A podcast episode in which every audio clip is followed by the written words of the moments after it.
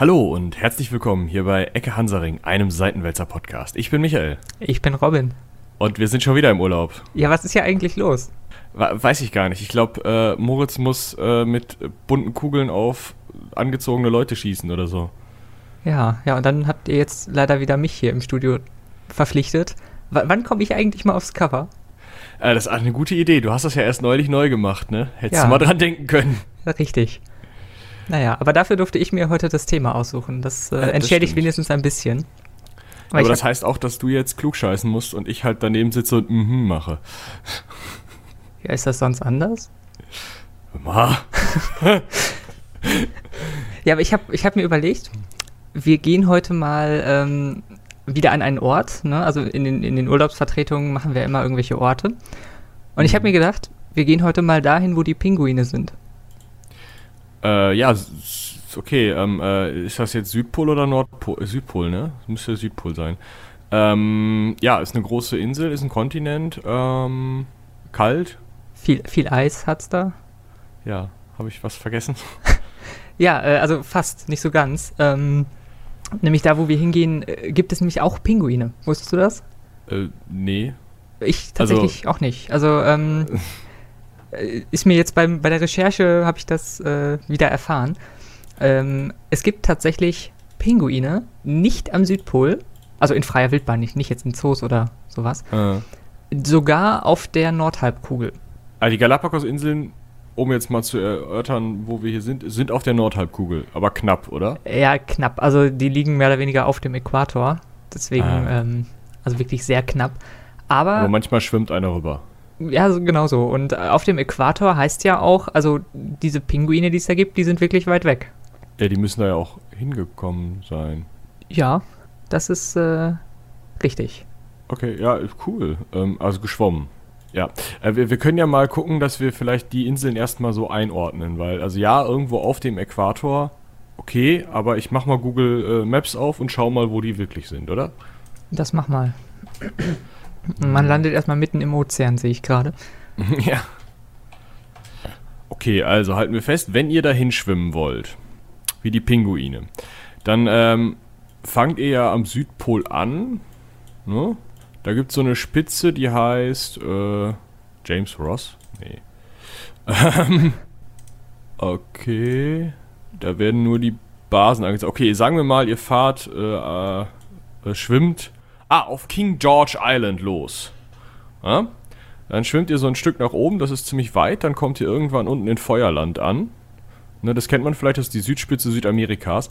Und dann müsst ihr an ganz Südamerika rauf. Da müsst ihr erstmal an Chile dran lang, dann Peru und dann seid ihr irgendwann so auf Höhe von Ecuador. Ecuador, das ist, ähm, huh, wie erklärt man das? Mitte westliches Südamerika? Äh, eher von so Nordwesten, ne? Ja, eben. Also Brasilien hat ja so eine Spitze. Und wenn man von da aus nach hm, Westen rüber geht, ähm, dann ist ja auch so eine Ausbuchtung äh, ein bisschen nördlich sozusagen. Also sozusagen spiegelverkehrt auf der anderen Seite ist ja auch nochmal so eine Ausbuchtung. Und über der Spitze dieser Ausbuchtung liegt Ecuador. Und wenn man von da aus noch weiter nach Westen geht, dann kommt man auf die Galapagos-Inseln. Das ist also äh, ja mitten im Meer. Ja, also es sind ungefähr 1000 Kilometer westlich der ecuadorianischen Küste. Also mitten ah, ja. im Meer. Ja, also das schwimmt sich halt, also musst du guten Fisch mitnehmen als Pinguin. Ja. Ähm, wie sind denn da die Koordinaten? Habe ich sowas? Kann ich das vorlesen? Also eine, äh, eine Koordinate, das äh, ist 0 und die andere ist 90. Also. Ja, 0 wird dann ja wahrscheinlich heißen am Äquator. Genau. Und die andere ist halt 90, also 90 Grad halt dann von, von ähm, London aus einmal halb rum, oder nicht? Ja, 90 Grad ist ja ein Viertel rum, ne? Äh, Viertel rum, Verzeihung, ja. Ja, also ihr, ihr so viel zum schon. Thema Geografie und ich. Ja. Wenn ihr ein Pinguin seid, könnt ihr das besser. Genau. Ja, äh, ja. Galapagos-Inseln, äh, also Plural, sagt ja eigentlich auch schon, das ist jetzt nicht eine Insel, sondern das sind ganz viele Inseln, die da so äh, rumliegen, ein sogenanntes Archipel. Also einfach nur ein anderes Wort für Inselgruppe. Und es sind etwa 130 Inseln. Okay. Von denen aber die meisten so winzig sind, das sind mehr oder weniger so Felskuppen, die aus dem Wasser rausgucken und die man dann sehr großspurig als Inseln bezeichnet. Ähm, die meisten Inseln, äh, also die meisten größeren Inseln, das sind halt irgendwie nur so grob über den Daumen gepeilte 20 oder so. Also die mhm. quasi wirklich spannenden Inseln. Also ich habe hier Inseln mit der Fläche von mehr als einem Quadratkilometer aufgelistet. Ah ja, das war. Ähm, ja, also so viel ist es halt nicht. Das sind, ich habe jetzt nicht mitgezählt, aber 13 Inseln über 10 Quadratkilometer. Also so viel, so groß ist es wirklich nicht. Ähm, aber es ist halt schon irgendwie was ganz Besonderes, weil da so viele Viecher wie unter anderem eben Galapagos-Pinguine leben, die einfach sonst nirgendwo existieren, ne? Genau, also das ist so ein bisschen das Spannende, da können wir auch gleich nochmal ein bisschen drüber reden, über diese ganz besondere Flora und Fauna, die es da gibt. Ähm, ansonsten vielleicht nochmal ähm, so ein bisschen zur Geografie. Also es gibt da um die 25.000 Einwohner auf diesen Ui. paar Inselchen. Das äh, sind schon relativ viele eigentlich. 8100 ähm, Quadrat, äh, 8010 Quadratkilometer und 25.000 Einwohner. Das ist echt. Hm. Ja. Und ähm, dann ist es eben noch so, dass die ähm, größten Inseln, also auch die, über die man dann sozusagen immer wieder, immer wieder spricht, sind äh, die Inseln Isabella, das ist mit die größte, dann kommt Santa Cruz, Fernandina, San Salvador und San Cristobal. Das sind okay. so die, die größten Inseln, die man da hat. Alle Über anderen. 500 Quadratkilometer. Genau, genau. Und alle anderen, äh, da wird es dann sehr schnell sehr viel kleiner. Ne? Also äh, das geht dann über die 100 Quadratkilometer ganz schnell auf die 20 Quadratkilometer zu. ja. Ähm, ist das denn so ein, ähm, hier so ein, so ein Vulkan-Dingsbums, was ich so, äh, ja doch, hier steht's, genau. Ja. Galapagos in so einem vulkanischen Ursprungs. Ähm, da hat sich die sogenannte Nazca-Platte, das ist wahrscheinlich die Südamerika-Platte, oder? Nee, ha! Das ist die Platte, die zwischen der pazifischen Platte und der südamerikanischen Platte liegt. Das ist ganz spannend, weil das ist genau die Kante an Südamerika links dran lang, ist halt dann diese Nazca-Platte und ähm, ja, deswegen rumst das da auch immer. Und deswegen hat es auch die Galapagos-Inseln da hochgerumst. Man sollte sich wirklich mal dieses tektonische Plattenmodell reinziehen ist gar nicht so uninteressant. Es gibt eine Skozialplatte, die südlich an Südamerika grenzt und so als kleines Messerspitzending irgendwie zwischen Südamerika und äh, antarktischer Platte mehr oder weniger zerquetscht wird und wahrscheinlich für das ganze Gerumpel in Feuerland sorgt. Und dann gibt es noch eine philippinische Platte, die wahrscheinlich auch äh, für viel Gerumpel sorgt. Und ich wusste nicht, dass die nordamerikanische Platte ähm, Teile von Sibirien mit beherbergt. Nee, das wusste ich tatsächlich auch nicht. Äh, spannend. Ah. Ja. Also, äh, Nazca-Platte, ne, cooler Name. Da liegt äh, ähm, Galapagos drauf. Und äh, wegen der, ähm, ja, äh, wegen dieser Platte und dem ganzen Gerumpel da sind halt diese Inseln hochgedrückt worden, einfach wahrscheinlich, ne? Ja, ja genau. Und ja, diese Inseln ähm, gibt es da ja dann auch schon ein bisschen länger. Mhm. Aber entdeckt hat man sie dann ein bisschen später. Ich meine, ne, man muss ja auch erstmal auf die Idee kommen, irgendwie 1000 Kilometer vor der südamerikanischen Küste nach Inseln zu suchen. Ja, ich sag mal, ähm, als Europäer, ne? Also die sind ja wohl auch schon länger bewohnt gewesen, aber wahrscheinlich vom südamerikanischen Festland aus, oder?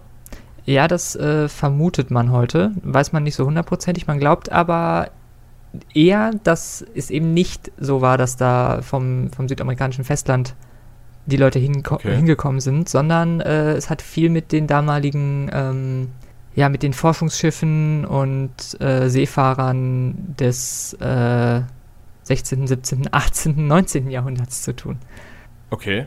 Also waren die Inseln vorher gar nicht bewohnt oder? Also gibt's da, man, man sucht ja immer so nach, man denkt ja immer so, ja gut, die Europäer sind später dazugekommen und irgendwelche Ureinwohner werden schon da gewesen sein. Habe ich nichts von gelesen, dass da schon vorher irgendwer gewesen wäre. Okay, spannend. Und das erklärt nämlich auch so ein bisschen, warum diese Flora und Fauna da erstens so ähm, ja, spannend und interessant ist und zweitens, warum es da heutzutage nicht mehr so viel von gibt. Ja klar, wenn der Europäer kommt, dann ist mit Flora und Fauna halt Grütze. Genau. Und so die erste Erwähnung von ähm, den Galapagos-Inseln und auch so das, was man heutzutage als die Entdeckung dieser Inseln bezeichnet, äh, geschah im Jahr 1535. Okay nämlich durch die Spanier, als ähm, der damalige Bischof von Panama, auch ganz spannend, äh, mit seinem Schiffchen vom Kurs abgekommen ist. Äh, Thomas de Berlanga heißt der. Okay. Oder Berlanga, weiß ich nicht. Und äh, ja, die sind dann halt da gestrandet. Und äh, das war wohl relativ ja, kräftezehrend, weil es da wohl wenig Trinkwasser gibt, beziehungsweise gab und ihnen dann äh, die Pferde plus zwei Spanier verdurstet sind.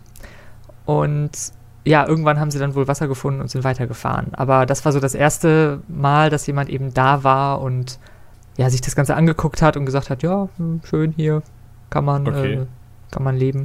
Spannend. Also es ist ja auch erstmal ein ganz schöner Weg, ne? wenn man sich das mal anschaut. Ich gehe jetzt nochmal auf dieses Plattenmodell, weil ich da gerade eine Weltkarte habe. Aber von Europa aus bist du ja echt einen Tag unterwegs, ne? Ja gut, die kamen ja gar nicht von Europa, ne? sondern die nee, kamen äh, von Panama nach Peru. Hier mal eben hier Routenplaner machen. ja, also das ist mehr oder weniger eigentlich, wenn man von Panama nach Peru möchte, einmal gerade runter. Mhm. Ähm, ja, und dann sind sie wohl irgendwie vom Kurs abgekommen und sind dann dementsprechend nicht nach Süden gefahren, sondern irgendwie nach äh, Westen, relativ ja. genau, so Südwesten, und sind dann da gelandet. Weiß ich nicht, hat einer den Kompass falsch rumgehalten oder so. ähm, ja, tatsächlich ähm, war diese Inselgruppe so ein bisschen ein Mysterium, weil man hat, also zum einen war ja damals die Informationslage nicht so gut, das heißt, man konnte dann nicht am nächsten Tag im Internet lesen, dass der Thomas getwittert hat, ey, ich habe hier Inseln gefunden. Sondern, ja, und irgendwer so, ja, weiß ich, war ich schon. Ja, genau. sondern äh, das war erstmal eben ein ziemlich großes Mysterium, weil niemand da so weit draußen im Ozean irgendwelche Inseln vermutet hatte. Mhm. Äh, weil das einfach seltsam war. Ne? Es war eben eine Vulkaninsel, die hat sich da ja mehr oder weniger aus dem Meer so Atlantis-mäßig rausgewölbt, rausgeschoben mhm. und ist eben nicht Teil des äh, südamerikanischen Kontinents gewesen, wo man ja dann vielleicht nochmal irgendwie 100, 200 Kilometer lang eine Insel findet ähm, vor der Küste, aber eben nicht 1000 Kilometer. Ja, und da sollen ja auch krasse Strömungen gewesen sein, genau. sodass du die nicht vernünftig anfahren kannst wahrscheinlich, ne? Genau, Strömung, dann ist natürlich die Navigation in der Zeit immer noch so eine Problematik gewesen vielleicht und ähm, ja, es ist halt mehr oder weniger ein Fleck auf offener See. Hm. Okay. Aber ich sehe hier gerade, dass die als, ähm, also durchaus dann benutzt wurden. Nicht genau. unbedingt, weil man sagen würde, ja, okay, wir können hier jetzt, ähm, also wir haben hier jetzt irgendwie coole Inseln und machen da irgendwie Tourismus oder sowas, sondern erstmal war diese versteckte Lage und diese starken Strömungen und diese Unmöglichkeit, da wirklich gezielt und sicher immer hinzukommen, natürlich genau das, was man als Pirat immer gerne äh, äh, nimmt. Ne? Also wer, wer sich mehr über die Piraten informieren äh, möchte, wir haben da eine Folge zu den Piraten. Allerdings nicht zu diesen, ähm, denn ich glaube, wir sind gar nicht in den Pazifik gegangen, piratenmäßig. Nee könnte man vielleicht nochmal machen. Interessant finde ich hier nämlich gerade, dass eben Seeräuber äh, auf den Galapagos-Inseln gewohnt haben oder sich versteckt haben, die Goldschiffe der Spanier aus Mexiko überfallen haben. Und also mein Eindruck wäre jetzt gewesen, so viel du auch an, also so, so viel Gold du auch an der Westküste Mexikos findest, es ist, muss doch immer einfacher sein, das über Land mal eben die 20 Kilometer da äh, quer rüber zu tragen und dann im Atlantik auf dem Boot zu laden und halt durch die Karibik mal eben wieder rüber nach Hause zu fahren nach Spanien, als um ganz Südamerika unten rumzusegeln mit dem ganzen Scheiß. Oder täusche ich mich da einfach, dass die, äh, dass die, die, die ähm, ja, Urwälder in ähm, Mexiko einfach noch zu heftig waren, als dass man da irgendwie Goldtransporte durchführen konnte im 17. Jahrhundert. Kann gut sein. Also vielleicht wollten sie es auch nur irgendwo nach äh, Panama verschiffen, um da über einen Landweg zu gehen, weil der kürzer ist oder so. Ah, das kann natürlich sein, das wäre sinnvoll. Also ich weiß nicht genau, wie die das damals gemacht haben, aber diese Piraten und Seeräuber, die haben eben auf den Galapagos-Inseln so ein bisschen ihr ähm, Versteck und ihren äh, ja, Heimathafen, könnte man so sagen, gehabt. Und äh, 1684 hat auch einer davon, nämlich William Crowley, ähm, die erste Karte der Galapagos-Inseln angefertigt. Hm. Wahrscheinlich, damit er seinen eigenen Kram wiederfindet, den er da gelassen hat. ähm, Oder zumindest, damit er die Inseln wiederfindet, ne? Aber die Karten sehen ja schon, also sieht ja gar nicht so schlecht aus, wenn man sich die Insel mal anguckt. Genau, also das. Äh ein bisschen verdreht und so, aber das war für damalige Karten normal und die sind ja auch nicht zwangsweise immer genordet. Ja. Ich meine, seine Karte ist jetzt doch, die ist sogar genordet. Ja, so weitestgehend, aber ähm, ja, also hat er schon ganz, ganz okay gemacht. Ne? Zumindest kann man die Lage der Inseln so ein bisschen gegeneinander äh, abschätzen. Ja. Und ja, reicht wahrscheinlich, um da hinten zwischen hin und her zu kommen. Genau. Ja, und tatsächlich hat es dann relativ lang gedauert, bis irgendetwas äh, da wieder passiert ist. Also die Piraten waren dann wahrscheinlich irgendwann weg.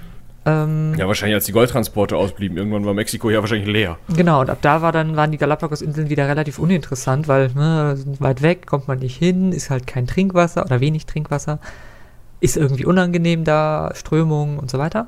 Und ja, dann hat es eigentlich bis ins äh, ja, 19. Jahrhundert gedauert, bis da wieder irgendwas sich getan hat. Also 200 Jahre. Genau. 200 Jahre war da nix. Ja.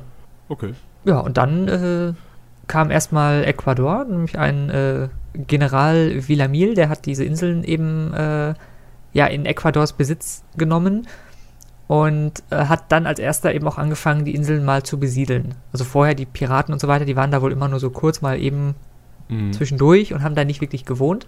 Und ja, dann gab es eben diese, diese Phase, in der die Inseln langsam natürlich besiedelt wurden. Und dann, äh, kurze Zeit später, also wir waren jetzt 1832, kurze Zeit später, 1835, kam dann äh, Charles Darwin. Und den kennt man ja vielleicht vom Namen her. Mhm. Also irgendwie Darwin Award oder so ähnlich. Ähm, Charles Darwin hat äh, von 1809 bis 1882 gelebt und war eben oder ist äh, aus heutiger Sicht einer der wichtigsten ähm, Forscher, der die Evolutionstheorie postuliert haben. Also die eben sich anders als damals äh, üblich erstens nicht gesagt haben, ja, Gott hat alles erschaffen und ähm, das bleibt dann auch so. Oder die anderen Leute, die gesagt haben, ähm, wenn ein Tier oft genug irgendwas macht, dann ist das irgendwann verändert. Die gab es ja auch noch. Ähm, äh, also im Sinne von, wenn ich jetzt mich ganz, ganz doll äh, anstrenge und immer hochspringe, kriege ich irgendwann Flügel. Ja, genau. Ah ja. Also die Sichtweise, die, die gab es da tatsächlich damals. Ähm, dass man eben überlegt hat, ja, wie kommen denn zum Beispiel Giraffen an ihre langen Hälse? Ja, die haben sich halt immer so hochgestreckt. Ja, klar. Ja, und irgendwann hast du dann einen langen Hals. Das war so die, ja. die Denkweise.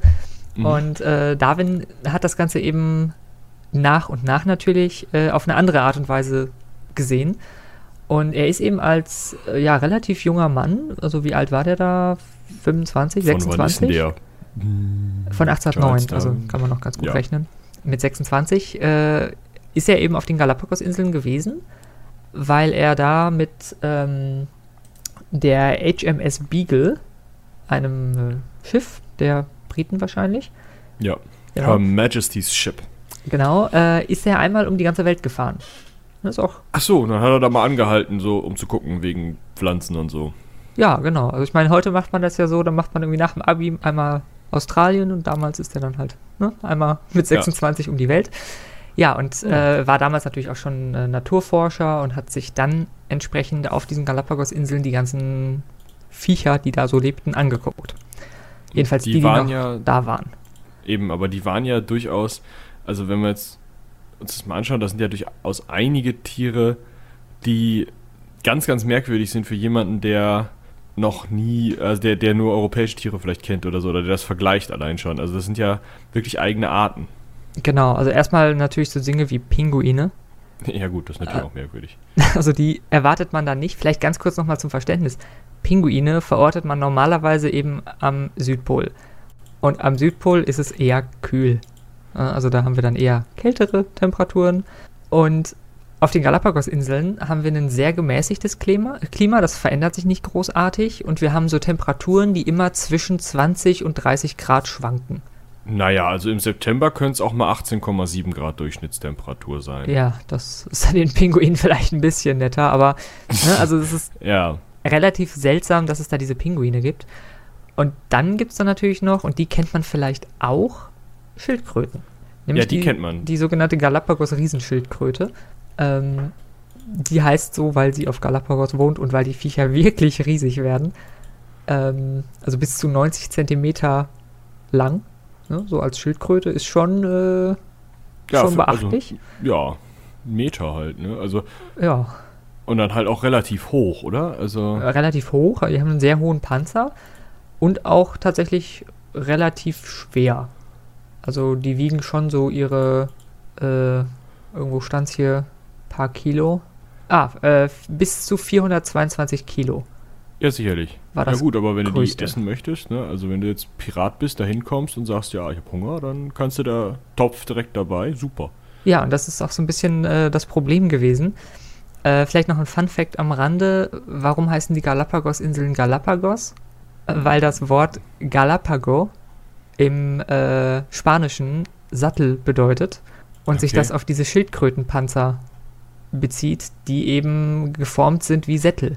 Ah, äh, okay.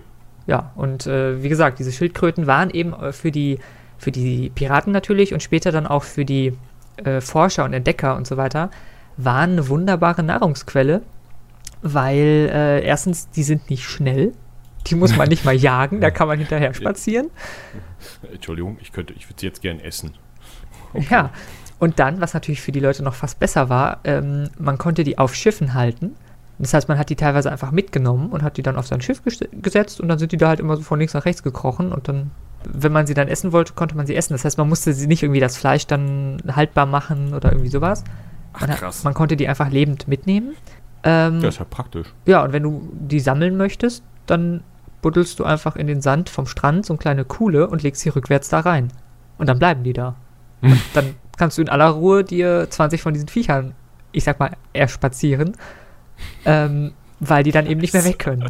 Also das ist relativ krass so. Und ähm, tatsächlich ist bei dieser Aktion, also in den letzten ja, knapp zwei Jahrhunderten, äh, sind zwischen 100 und 200.000 Galapagos-Schildkröten eben getötet worden. Und ja klar, es geht zu einfach und jetzt gibt es wahrscheinlich noch 10 oder so. Ja, ein paar mehr gibt es. Ähm, also man schätzt, so zwischen 12.000 bis 15.000 gibt es wohl noch. Aber äh, das hängt sozusagen von Art zu Art ab. Wir haben ja gerade schon gehört, es gibt eben verschiedene Arten von allen Tieren, die mhm. da so wohnen. Und einige von denen sind inzwischen vollständig ausgestorben. Also beispielsweise die Pinta-Riesenschildkröte, Florena-Riesenschildkröte, Santa Fe-Riesenschildkröte und so weiter, die sind teilweise schon vor 150, 200 Jahren ähm, mhm. ausgestorben und die bekannteste ist die letzte Pinta-Riesenschildkröte gewesen, ähm, nämlich Lonesome George hieß oh. die. Die äh, war bis 2012, galt diese Schildkröte als letztes Individuum dieser Art. Man hat aber inzwischen ähm, 17 weitere gefunden auf den, Schildkrö auf den Inseln. Also es gibt die Art noch, sie ist doch nicht so ausgestorben, wie man dachte, aber diese Lonesome George äh, Schildkröte war sehr, sehr äh, bekannt. Und die werden ja auch noch so alt und dann hat er wahrscheinlich irgendwie 50 Jahre alleine verbracht. Genau. Der wurde 100. Oh Mann. Ja. Tatsächlich äh, sind das mit einige der Tierarten, die am ältesten werden. Also die können so bis zu 100 bis 170 Jahre alt werden. Ähm, zum Beispiel Harriet, eine andere Galapagos-Riesenschildkröte, ähm, wurde 175. Ja. Wow. Ja. Ist damit übrigens, äh, also neben bestimmten Quallenarten, die mehr oder weniger ewig leben können, äh, sind das eben mit die ältesten Viecher. Krass. Ich, ich hatte jetzt gedacht, dass da irgendwie noch so ein, so ein kleiner Leguan oder irgendwas noch, oder hm, weiß ich nicht. Aber ja, gut. Ja, man merkt auch, äh, das sind auch eher so die gechillten Tiere, ne? Schildkröten, Quallen. also, ja, ich glaube, Stress ist ein wichtiger Faktor. ja, genau. ähm, ne, da muss man sich vielleicht mal eine Scheibe bei abschneiden. Und öfter Urlaub machen, wie wir. ja. Ähm, nee, aber äh, also ich habe jetzt gerade gesehen, dass es teilweise das Lonesome George scheinbar mehrfach äh, unbefruchtete Eier hatte. Ich wusste nicht, dass Lonesome George George ein Mädchen war. Aber okay. das wusste ich jetzt auch nicht, aber ja, gut. War, war er oder sie dann wohl. Ja, also zumindest stand hier, dass halt ähm, zweimal 2008 und 2010 Eier bebrütet worden seien, die aber gar nicht ähm, be, ähm, sag schon, befruchtet worden seien. Hm. Weiß ich nicht. Was ich ganz interessant finde, ist, ähm, dass diese, diese Schildkröten das ist ja so, so, ja, die sind ja relativ beliebt gewesen zu Zeiten als Haustiere, so. Irgendwie nach 1800 sind die ja gerne mal in irgendwelchen Golfclubs abgegeben worden. Mhm. Und davon gab es ja ewig lange noch welche. Weißt du, stell dir das mal vor, du hast so einen Golfclub oder kaufst einen Golfclub. Ja, und das ist George. George hat hier lebenslanges Wohnrecht. Ja. George ist 120. Und scheißt auf seinen Golfrasen. Ja, oder George ist 60. Dann stehst du da und dann weißt du, okay, George wird älter als ich. Ja. In meinem Golfclub. So halt. Ja, ja das, das ist schon irgendwie eine lustige Vorstellung, so, wenn man sich diese. Na klar, es ist wahrscheinlich nicht so cool für die Schildkröten, wobei ich gar nicht weiß, wenn, die, wenn du die auf Schiffen halten kannst, so ähm, anspruchsvoll können die ja nicht sein. Also ja, wahrscheinlich ernähren sich halt von Rasen, Pflanzen. Bitte. Genau, also so ein bisschen wie die Schildkröten, die man hier bei uns so kennt. Also wenn du denen ein bisschen Salat und so gibst, dann ja. Okay. Ja, und ähm, wir können gleich nochmal weiter über Darwin sprechen. Das ist nämlich noch ganz mhm. spannend. Aber vielleicht mal so ganz kurz äh, die Geschichte der Galapagos-Inseln zu Ende, weil so viel kommt da nämlich gar nicht mehr. Ähm, also, wir waren jetzt ja 1835. Da mhm. kam dann eben Charles Darwin. Und bis in die 1920er Jahre lebten auf diesen Inseln eben nur 400 Leute. Das war eher so kleines, äh, ein kleiner Außenposten. Und ja, wahrscheinlich kam da immer mal ein Darwin-Fan vorbei und das war's dann, oder? Ja, also es wurde eben viel geforscht, aber es war einfach so dieses, ja, wir haben jetzt diese Inseln in Besitz genommen und sind jetzt hier. Ja, und deswegen müssen jetzt auch 400 Leute hier wohnen, ob sie wollen oder nicht. so ungefähr, genau. Okay. Ja, und dann äh, passierte wieder ne, länger nichts. Also wie gesagt, so Schön. viel Action war da jetzt wohl äh, nicht. Ähm, und äh, was man vielleicht auch noch erwähnen sollte, 1953 kam dann noch einer mit seinem Bötchen da vorbei. Und zwar ein Typ, äh, dessen Namen ich alleine feiere, der heißt nämlich Thor. Den kennt man vielleicht sogar. Da gab es ja so eine Dokumentation über den Typen und so, weil der mit so einem Floß. Ja, auch ein Spielfilm, also so eine Mischung aus, ah, aus Doku okay. und Spielfilm. Ich habe es nicht gesehen, keine Ahnung, aber der ist mit einem, mit einem Floß, der Kontiki, wenn ich mich recht entsinne. Ja, äh, ist er irgendwie über den Pazifik gefahren, um irgendwas zu beweisen. Irgendwer soll von irgendwo irgendwas besucht, also beziehungsweise besiedelt haben. Ich meine, er wollte beweisen, dass von Südamerika aus die Pazifikinseln besiedelt worden seien. Äh, nach Polynesien, genau. Ja. Also er hat. Thor Heyerdahl, vielleicht um mal seinen vollen Namen zu nennen. Genau. Also auch ähm, Heyerdahl ist ein cooler Nachname. Aber. Ich finde beides. Also wer nennt sein Kind Thor? Das ist schon mal. Ja, aber wahrscheinlich cool. heißt, also für norwegische Verhältnisse ist es wahrscheinlich Hans Müller. Ja, das stimmt auch wieder. Ähm, genau, oh, der ja. hat, also der, der war so ein bisschen so drauf, ähm, also er war unter anderem Archäologe, Anthropologe und so weiter und hat sich immer überlegt, okay, wir probieren das jetzt aus. Ein Experimentalarchäologe. Ja, warum nicht? Genau. Und der hat sich dann eben gedacht, ja, äh, zum Beispiel mit ähm, der Besiedlung Polynesiens, also man kommt da ja zum Beispiel von Asien aus einfacher hin möchte man meinen, weil das ist ja geografisch irgendwie näher an Asien als an Südamerika. Ähm, ja, aber ähm, es ist trotzdem noch viel Wasser. Also ja, und er hat halt gesagt, ja, da kommt man vielleicht hin, aber sowohl der Humboldt-Strom als auch der Passatwind gehen in die andere Richtung. Da musst du viel rudern. Genau, also wenn du von Asien aus dahin willst, ist das wohl schwieriger als von äh, Südamerika. Und er hat sich dann gedacht, okay, ich baue mir jetzt ein Boot im Stile dieser südamerikanischen Indianer oder Ureinwohner sind ja keine Indianer, ähm, und ist dann da rüber gefahren. War wohl schwierig. Film kann man sich mal geben. Ähm, ja, also ich habe nur mitbekommen, dass es halt irgendwie so ein, so ein, so ein ähm, ja, Floß-Ding war und dass er das auch wohl geschafft hat, ne? Ja, hat er geschafft. Und ich meine, wenn man sich überlegt, dass die halt, also das ist ja immer so ein bisschen wie mit den Wikingern, die schon in äh, Amerika waren oder so. Man glaubt denen das erst immer nicht, aber also es, man, muss, man muss ja nur einmal beweisen, dass es möglich ist. Selbst wenn da zehn losgefahren sind und nur einer angekommen ist, die waren dann da. Ne? Ja. Also ein bisschen Schwund, naja. ja, auf jeden Fall, äh, Thor Heyerdahl ist auf diesem Weg mit dieser Kontiki da vorbeigekommen an Galapagos. Nee, äh, das war tatsächlich erst später. Also er so. hat, äh, erst ist er mit seinem Floß nach äh, dieser, dieser Kontiki da rumgefahren, 1952, äh, und danach ähm, äh Quatsch, 1947 und danach, 1952, war er eben da und hat so ein bisschen, äh, ja, da so rumgegraben. Die haben ja so ein bisschen Keramik äh, ausgegraben und er hat dann die Thesen aufgestellt, dass vielleicht schon ähm, seit über 1000 Jahren Südamerika mal da waren auf den Galapagos-Inseln. Also das, wo wir vorhin ah, okay. überlegt haben, wo kamen die denn her. Ähm, allerdings wird das so ein bisschen angezweifelt, beziehungsweise, ja, er hat wohl in der Fachwelt damit jetzt für nicht so viel Aufsehen erregt. Ja, das ist ja immer so eine Sache, was findest du da, wie viel findest du da und ja. wie gut kannst du das interpretieren. Gerade wenn du alte Keramikfunde hast, weißt halt manchmal, also du, man interpretiert die meistens daran, wie die, wie die aussehen einfach, also am Stil. Deswegen gibt es Kulturen, die heißen dann Linearband-Keramikkultur, weil da halt mal ähm, Linien auf den Töpfen waren. Also im Endeffekt interpretierst du das teilweise nach der Mode ihrer Töpfe und man weiß ja, Mode kommt immer wieder. Also ist halt manchmal schon schwierig. Also es gibt dann immer so ein Fenster von, weiß nicht, 100, 200, 300 Jahren, wo das dann herkommen kann und dann nochmal 1000 Jahre später nochmal 50 Jahre oder so. Also es ist immer sehr schwierig, deswegen kann ich mir durchaus vorstellen, dass das äußerst umstritten ist, wenn da wirklich nur kleine Scherben gefunden wurden und dann gesagt wird, ja, pff, keine Ahnung, wo das ist.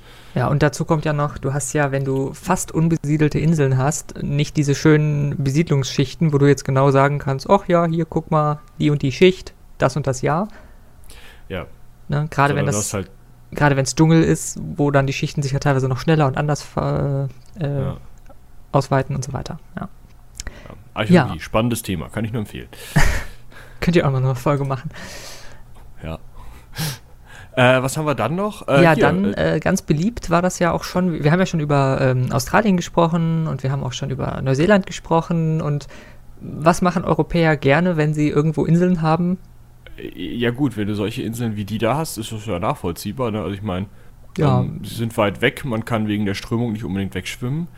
Ähm, machen wir doch mal eine Strafkolonie draus. Genau, das hat man dann äh, während Wobei des ja Zweiten Weltkriegs gemacht.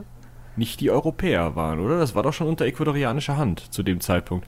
Also man, man unterschätzt es mal ein bisschen, aber in Südamerika waren ja viele Staaten schon im 19. Jahrhundert unabhängig geworden.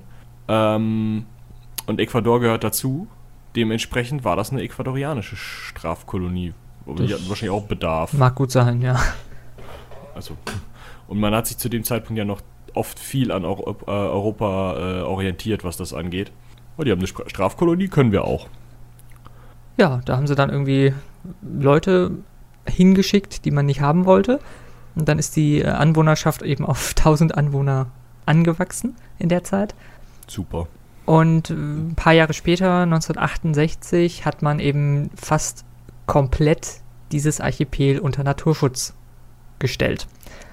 Also ähm, 97 Prozent der Landfläche, sagt man heute, also mehr oder weniger alles.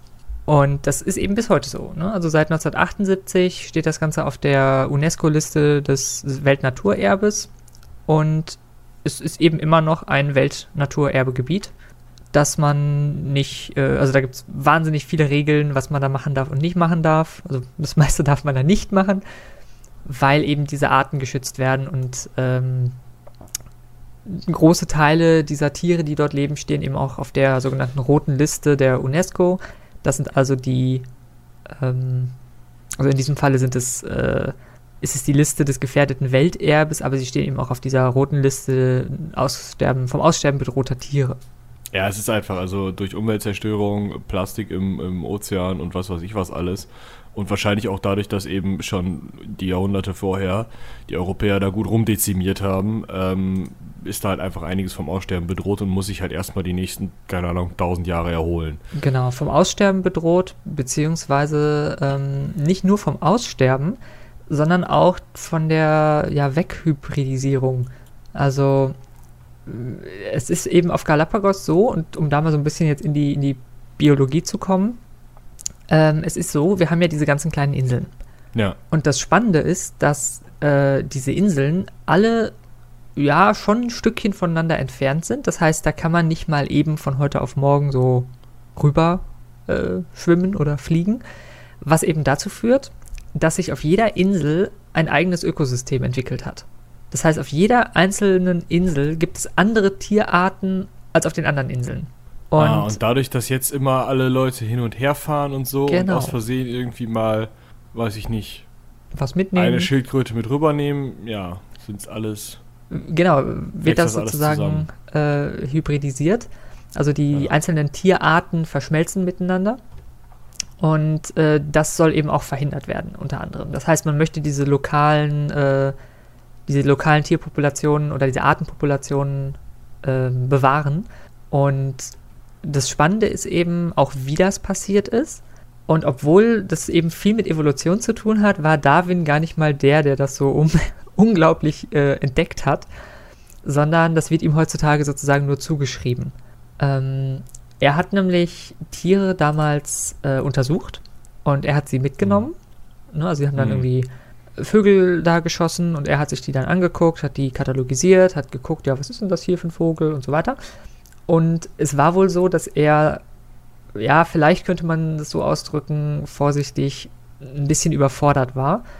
Denn obwohl man ihm gesagt hat, äh, also von den dort lebenden Menschen, es waren ja dann schon ein paar Leute, die eben da dauerhaft gelebt haben, ja, 400 hatten wir gerade gesagt. Genau, hat, äh, und die haben ihm dann unter anderem gesagt, ja, guck mal, hier auf der Insel leben die Schildkröten und auf der anderen leben die Schildkröten.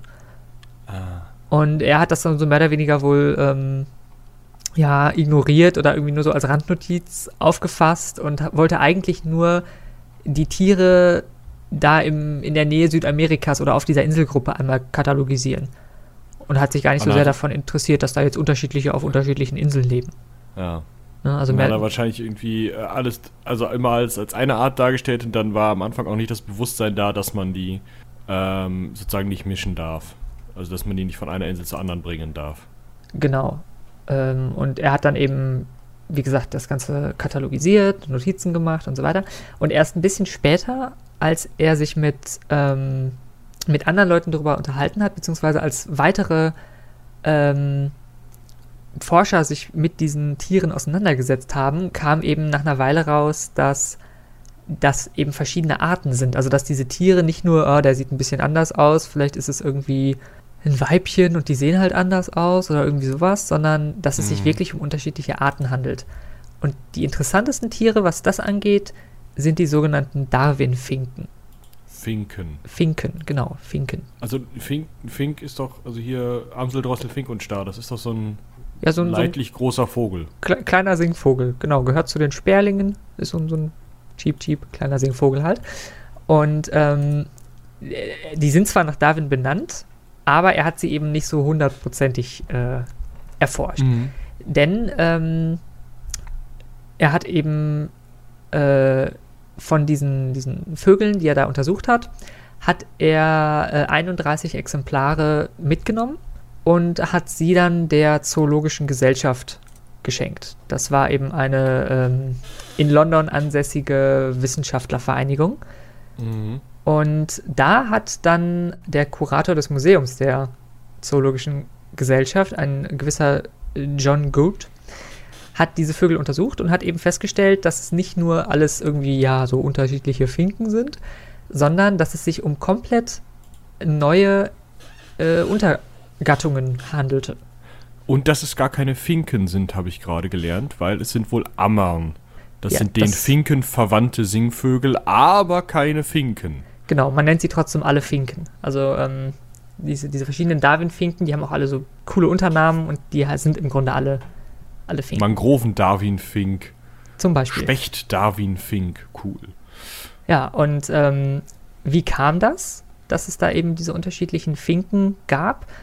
die eben teilweise komplett ähm, unterschiedlich aussehen. Also äh, man kann sich da mal so Bildchen angucken. Das ist ganz lustig, weil einige von denen sind deutlich, deutlich größer als andere. Einige von denen haben so kleine spitze Schnäbel, andere haben so riesig große Schäbel, äh, Schnäbel, die so ein bisschen aussehen wie von Papageien.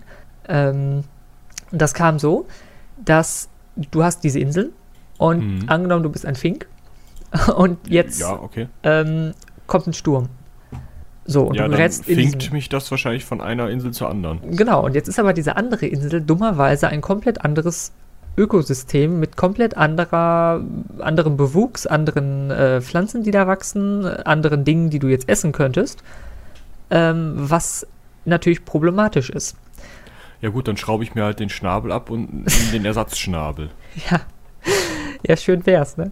Ähm, es war dann tatsächlich so, dass meistens natürlich nicht nur ein Fink rübergewählt wurde, sondern ein paar mehr. Und dass dann am Ende natürlich die überlebt haben, die am besten auf die dortigen ähm, Umwelteinflüsse angepasst waren.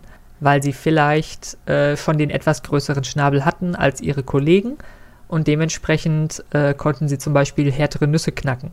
Und dann natürlich immer die überlebt haben, die den größeren Schnabel zum Nüsseknacken hatten.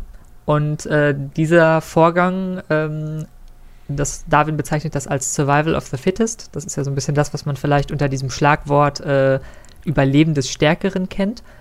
Mhm. Was aber gar nicht so sehr stimmt. Also die Übersetzung ist so ein bisschen schwierig, weil es überlebt eben nicht der Stärkere, sondern der, der sich am besten an seine Umwelt angepasst hat. Ja. Und das mag dann eben sowas gewesen sein, wie zum Beispiel, dass äh, es auf der einen Insel sich diese Finken von irgendwelchen kleinen ähm, Beeren oder sowas ernährt haben. Die brauchten entsprechend keinen großen Schnabel dafür. Und auf der anderen Insel mussten sie dann die dortigen Nüsse oder Kerne oder irgendwie sowas essen. Und äh, dann haben natürlich die überlebt, die die knacken konnten. Und wenn die sich dann wieder paaren, dann haben die vielleicht, hat das, äh, Kind sozusagen, hat ja im Erbgut dann diese Informationen für größerer Schnabel, hat dann den noch größeren Schnabel. Und wenn das häufiger passiert, ne, und so Finken leben ja auch nicht so lange, das heißt, da passiert Evolution relativ schnell, weil es eben viele, viele Generationen in kurzer Zeit gibt, die eben diese, diese ähm, Mutationen im Erbgut weitertragen, ja. sozusagen. Ähm, ja, passiert das sehr schnell, dass sich sehr, sehr unterschiedliche Arten bilden. Und bei diesen Finken ist jetzt nämlich so interessant, dass die wirklich äh, ja sehr, sehr, sehr unterschiedlich sind. Also einige von denen ernähren sich eben von, äh, wie ich gerade schon gesagt hatte, sowas wie Nüssen oder ähm, irgendwelchen Pflanzen. Andere, andere von denen, wahrscheinlich Insekten, oder? Andere Insekten, irgendwelche äh, Würmer und, und Co. Oh, und jetzt äh, kommen wir nochmal, also wir hatten jetzt ja diese Folge schon Forscher, Entdecker, Piraten, ähm, Pinguine. Jetzt bin ich gespannt, was du jetzt für eine Überleitung hinballerst. Jetzt ja. kommt, glaube ich, nochmal mein, mein, eines meiner Lieblingstiere auf diesem Planeten. Der ja. Vampir. Vampir. Der Vampir. Denn es gibt Vampirfinken. Warte, bluttrinkende Finken. Ja. Finken. Wir, wir waren bei Amsel, Drossel, Fink und Star. Richtig. Kleine Singvögel, die sich fast ausschließlich über Blut ernähren. Und zwar von gibt es. Was für Viechern? Also. Ähm, von anderen Vögeln. Äh, es gibt. Okay. Es gibt äh, in, oder auf, äh, in diesem Galapagos-Archipel gibt es zwei Inseln, wenn du dir mal eine Karte davon anguckst, die sind ziemlich weit ab vom Schuss. Und diese beiden Inseln heißen Darwin und Wolf. Darwin und Wolf, Darwin und Die sind Wolf. im äh, Nord, äh, ah.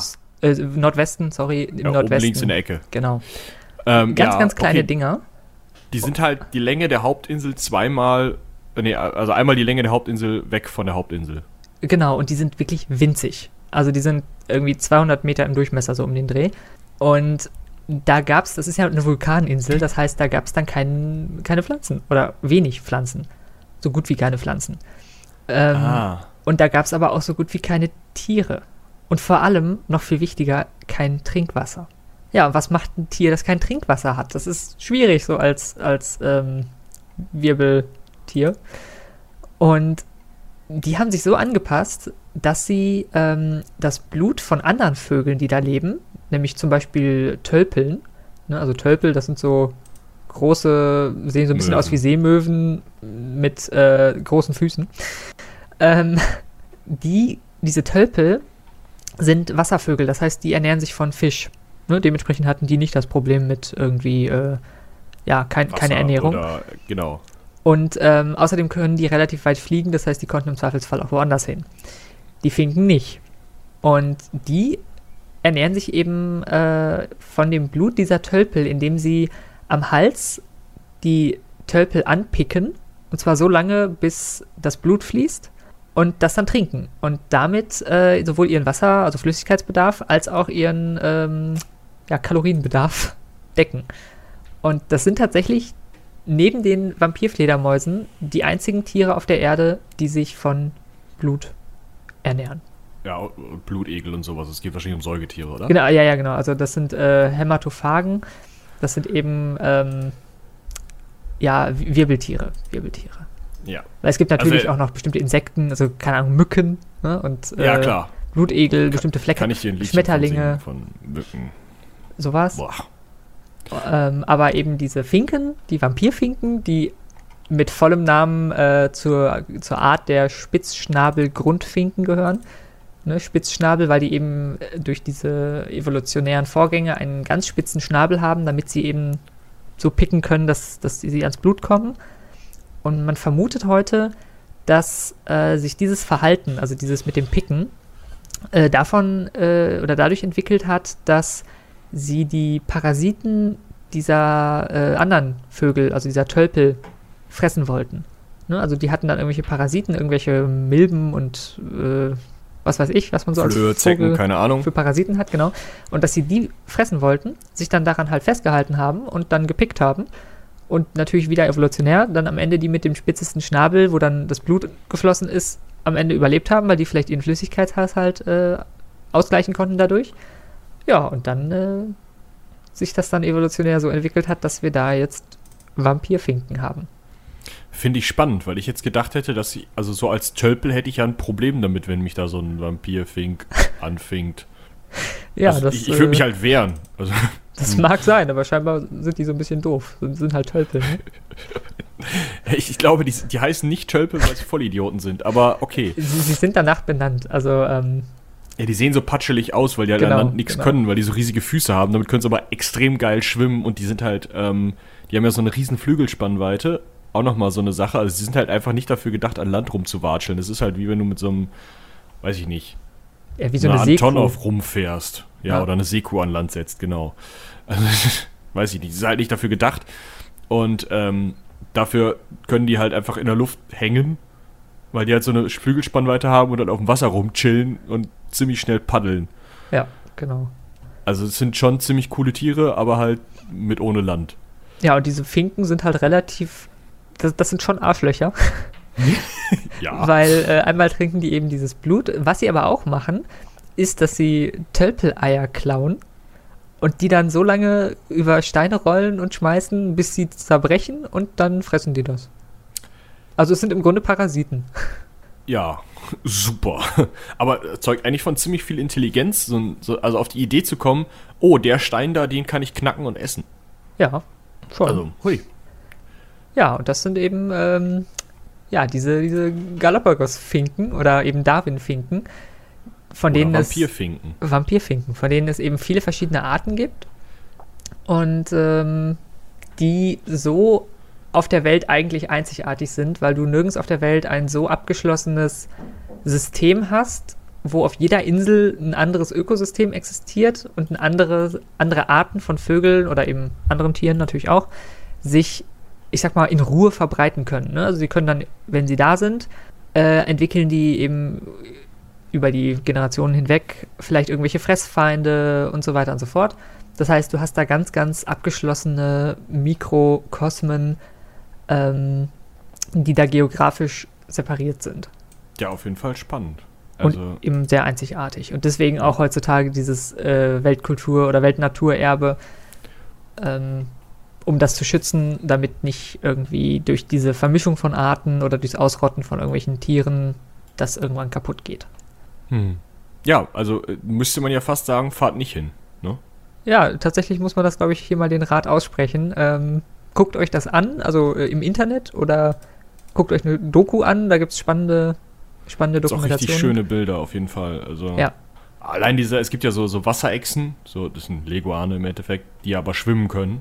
Und ich weiß gar nicht, war das nicht sogar so eine Echse, wo Darwin beschrieben hat, ja, es ist ziemlich dummes Tier, das sitzt auf einem Stein, springt ins Wasser und dann ertrinkt es ja, weil Leguane nicht schwimmen können.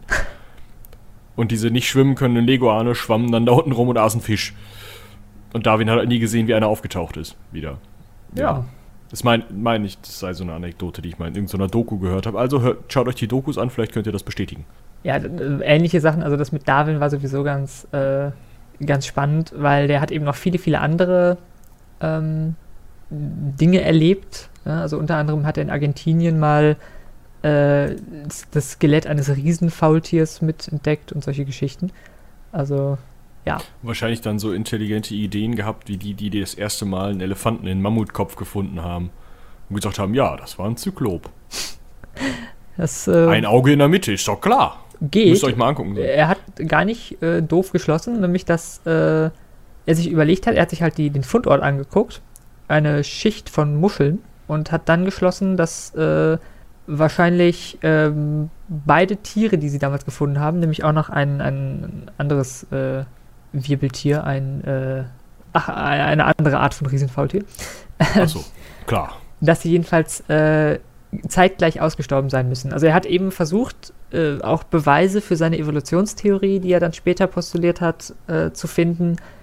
Ähm, also er hat dann irgendwann dieses, dieses Buch geschrieben über die Entstehung der Arten wo er versucht hat, sich durchzusetzen gegen viele andere Leute, die gesagt haben, nein, das kann gar nicht sein, dass sich äh, Arten zum Beispiel auch abwechseln können. Ne? Also dass irgendwann Arten aussterben, weil andere Arten sie äh, verdrängen und solche Geschichten. Und da hat er eben viel zu geforscht und hat versucht, immer das zu, zu untermauern und zu beweisen. Und der Punkt, wo er das wunderbar hätte machen können, was er dann äh, ja leider nicht gemacht hat, das war haben dann seine, seine Assistenten und Nachfolger äh, gelöst, waren eben diese Darwin-Finken auf der äh, Insel. Auf der mhm. Galapagos, auf den Galapagos-Inseln. Ja, aber gut, da war ja auch noch ein junger Mann, wahrscheinlich hat es ihn da auch einfach noch nicht interessiert. Ja. Also noch nicht so sehr. Man hat das gleiche übrigens später auch noch mit sogenannten Spottdrosseln gemacht. Ähm, das sind ja. andere Singvögel, die äh, man wohl etwas einfacher erkennen kann, dass sie, dass es verschiedene Arten sind, weil deren Gefieder dann relativ besonders anders aussieht. Und ähm, es gibt eben auch viel Forschung zum Thema äh, Spottdrosseln auf den Galapagos-Inseln. Ne, da gibt's, hatten wir ja gerade schon äh, die Hood-Spottdrossel zum Beispiel oder die Charles-Spottdrossel. Und äh, die waren auch wohl für Darwin selbst spannender als die Finken, ähm, weil er da schon die, diese Abweichungen entdeckt hatte, selbst. Ah, okay. Ja gut, das ist natürlich, dann es ist wahrscheinlich auch einfach einfacher gewesen. Genau. Und, also wirklich äh, einfach, dass er den leichten Weg gegangen ist, weil er ja schnell sozusagen Ergebnisse wollte. Ja, er war ja auch nicht lange da. Also was heißt lange? Ja. Ne? Er war dann, glaube ich, drei Jahre da auf den, auf den Inseln. Ähm, das ist schon lang, finde ich. Aber äh, ist natürlich für einen Forscher immer so eine Frage, ne? wenn du da sitzt mit deinem Bötchen, ähm, auf deinem Boot wohnst. Das ist jetzt ja vielleicht nicht, nicht so das perfekte äh, Gebiet, um da zu forschen. Ja, aber Vielleicht hat er sich auch eine Forschungsstation gebaut, aber äh, ja, weiß ich nicht. Aber damals war das ja auch noch immer ein bisschen anders. Man musste ja auch rechnen, dass man Monate, wenn nicht ein Jahr braucht, um dahin und wieder wegzukommen. Da bleibst du halt auch mal ein bisschen länger. Ja, das stimmt. Ja, aber ich glaube, äh, wir haben diese kleine Biologie-Vorlesung mit Inselanteil äh, ganz gut äh, ja. rund verarbeitet, oder? Ja, ich dachte mir, ist vielleicht mal was anderes, weil wir da gar nicht so viel menschliche Beteiligung haben wie sonst schon mal. Dafür Finken. Dafür haben wir da viele Finken und Pinguine. Ja, und, und Vampire. Pinguine sind toll. Ja, ja äh, äh, was müssen wir noch machen? Wir müssen noch Cross-Selling machen, sonst ist Moritz sauer mit uns. Ähm, halten wir also fest, was äh, müsst ihr noch alles hören? Äh, da geht es zwar nicht um Pinguine und Finken, aber müsst ihr damit leben. Äh, spontan, spontan, wenn es mal wieder kommt. Ich bin gespannt. Ähm, das akademische Viertel. Und ähm, ja, wichtig natürlich das Heldenpicknick. Da müssen wir gleich auch noch so eine kleine Zusatzaufnahme machen. Also wir sind heute so richtig im Flow, trotz Urlaubsvertretung. Und ähm, ja, ihr könnt euch auch schon mal freuen. Wir haben noch bald einen Fictional Podcast in Zusammenarbeit mit der WWU. Das haben wir jetzt schon mehrfach erwähnt. Ähm, der müsste jetzt auch, also der ist jetzt in den letzten Zügen, oder Robin? Ja, der sollte dann bald, was auch immer das heißen mag, äh, auch erscheinen. Da könnt ihr dann könnt ihr reinhören, wird spannend. Ja, ich habe mich ja schon vorletzte Folge beschwert, dass wir da noch keinen Namen für haben. Wir haben zwei Wochen rumgeeiert und immer noch keinen Namen dafür. Ähm, Aber es wird. Ja. Dementsprechend, äh, ja, äh, machen wir Werbung für ein namenloses Format. Tolle Idee, gerade für so Google äh, und so, geil. Ihr, ihr, merkt das dann, wenn ihr äh, unseren Podcast-Feeds allen folgt, da wird das irgendwo auftauchen. Ja. Und dann würde ich sagen, in diesem Sinne, äh, bis zum nächsten Mal. Hoffentlich nicht mehr mit mir. Schauen aber, wir mal. Aber alles klar. Ähm, ja, bis dann, würde ich sagen. Ciao. Tschüss.